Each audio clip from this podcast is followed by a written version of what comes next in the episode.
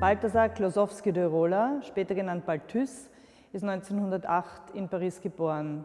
Die Eltern äh, pflegen ein kulturelles und intellektuelles Umfeld, das aus den verschiedensten Bereichen geprägt ist. Äh, der Vater ist Kunsthistoriker, er arbeitet für das Theater, die Mutter ist Malerin, sie nennt sich später Balladin. 1914 muss die Familie Paris verlassen, da sie deutsche Staatsbürger sind. Sie gehen in die Schweiz. Bezeichnend ist die Präsenz äh, des Dichters Rainer Maria Rilke, mit dem die Mutter zu Beginn der 1920er Jahre eine Liebesbeziehung hat. Rilke erkennt äh, das Potenzial beider Knaben und nimmt sich deren Ausbildung an. Es waren ja bereits äh, früher die 40 Holzschnitte zu der Geschichte Mitsu, einer dem Knaben zugelaufenen und dann wieder verschwundenen kleinen Katze entstanden und Rilke ermuntert äh, Balthus, die Publikation dieser Holzschnitze voranzutreiben, kümmert sich selber darum und 1921 ähm, erscheint dann im Zürcher Rotapfelverlag dieser kleine Band über Mitsu, den wir auch in unserer Ausstellung zeigen.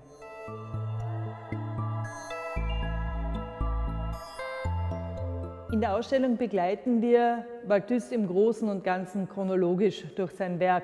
In der Eingangshalle, so wie wir das sehr gerne machen, gibt es einfach Highlights, die uns in die Welt des Balthasar Klosowski de Rola einführen. La Patience, er selber, Le Roi des Chats, The King of Cats, wie er sich immer wieder bezeichnet hat, sogar zweimal.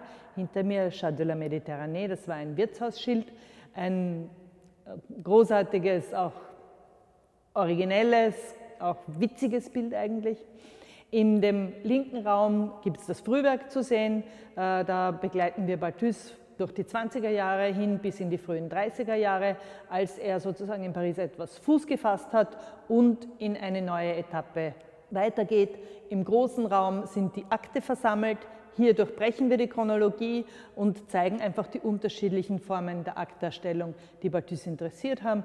In den frühen Jahren die etwas provokativen ähm, Gästen der jungen Mädchen, in der späteren Zeit die statischen, ruhigen, stehenden Akte. Ein ganz großes Bild ist da noch drinnen, der Maler und sein Modell aus den ganz späten Jahren, das wir aus dem Centre Pompidou haben ausleihen dürfen. Eine Art Abschiedsbild eines großen Malers. In dem von uns sogenannten Annexraum ist das intellektuelle Ambiente Balthus aus den 30er Jahren versammelt, also seine Arbeiten wiederum für Emily Bronte, die Sturmhöhe, die ganzen Freunde und Kollegen, die er in Paris in den 30er Jahren porträtiert. Da ist als erstes Pierre Laris und Betty, der Übersetzer der Werke Shakespeares und Dickens, der Freundeskreis, den er mit seinem Bruder Pierre Klosowski teilt und zwei Stillleben, unerwartet. Ähm, Balthus war auch ein großer Stilllebenmaler, die etwas Grausames in sich drinnen haben. Wir sehen da hier eine junge Frau, die auf ein Stillleben ähm, schaut, wo ein riesiges Messer drinnen steckt. Vielleicht noch ein Wort zu dem Aspekt des Grausamen äh, bei Balthus. Ähm, nicht ohne Grund weist schon äh, der Bruder Pierre Klosowski in diesem Text aus den 50er Jahren darauf hin, dass die beiden Knaben mit den deutschen Kinderbüchern Max und Moritz und der Struwwelpeter aufgewachsen sind und beide entbehren ja nicht einer gewissen Grausamkeit. Ähm, diese, sagen wir, hinterfotzige, hinterlistige Art und Weise des Umgangs mit Kinderspielen, mit Kindersituationen findet sich oft auch versteckt in Balthus Bildern. Dann haben wir einen Raum, den wir dem Theater widmen, den Produktionen von Di Cenci und vor allem Cosi fan tutte.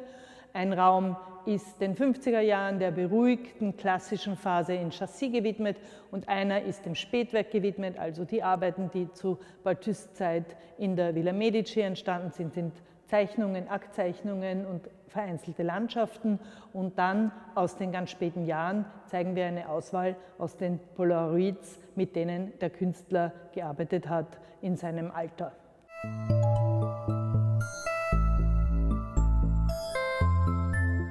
In den 30er Jahren, die quasi die Sturm- und Drangzeit sind, das Aufbrechen des jungen Balthus ist seine Freundschaft mit Anthony Artaud, und es entsteht 1935 eine Produktion von Di Cenci. Also das ist eine Produktion, in der Artaud und Balthus sehr, sehr eng zusammenarbeiten. Sie können die Kostüme zu den Cenci, aber auch zwei Szenenfotos aus der ursprünglichen Aufführung bei uns sehen. Ich denke, da kommt ganz schön heraus, wie expressiv diese Aufführung aufgebaut war. Das größte Bühnenvorhaben von Balthus ähm, entsteht 1950 und zwar sind das Kostüme und Bühnenbilder für Mozarts Così fan tutte. Interessant sind diese ähm, Dekorationen und Entwürfe zu Così fan tutte, vor allem die äh, Landschaftsentwürfe für die Gartenszenen im zweiten Akt, denn hier zeigt sich ein Künstler, der plötzlich sehr schnell, sehr flüssig, äh, sehr skizzenhaft malt. Er entführt uns in eine rokokohafte Feenwelt. Wir denken, wir sind im 18. Jahrhundert und haben fast ein Watteau vor uns. Das ist überhaupt nicht Balthus Art und Stil, denn er ist eigentlich einer, der durchgängig die feste konturierte Form der Figur, die Konstruktion des Raumes, die Konstruktion des Bildes vor alles voranstellt. Insofern mag das Theater ihn hier zu etwas völlig Neuem und anderem angeregt haben. Ich denke, das ist etwas, was man hier auch erforschen kann. Diese äh, Entwürfe sind selten gezeigt worden und vor allem nicht in der Fülle, wie wir hier die Möglichkeit haben. Ein wunderbares Meisterwerk ist La Patience, ein Bild aus dem Art Institute in Chicago, zeigt ein junges Mädchen über einem Spieltisch gebeugt in einer ganz strengen geometrischen Konstruktion und sie legt die Patience. Das Bild ist wieder eines der rätselhaften, nicht gut zu deutenden Bilder, doch aller Wahrscheinlichkeit handelt es sich hier doch um ein ähm, Kartenlegen über die Zukunft Frankreichs. Das Bild ist 1943 entstanden. Also es soll auch diese ambige Situation, politische Situation am Ende des Zweiten Weltkriegs etwas illustrieren. Ein Highlight in unserer Ausstellung ist auf jeden Fall das türkische Zimmer, La Chambre Turque, aus der 60er Jahren, das Balthus in Rom in der Villa Medici gemalt hat. Es zeigt Zetsko Ideto, seine zweite Frau, in dem sogenannten türkischen Zimmer der Villa Medici und ist eine Umdeutung einer englischen Odaliske in die 1960er Jahre transportiert, gleichzeitig die zeitlose archaische Stimmung der Villa Medici.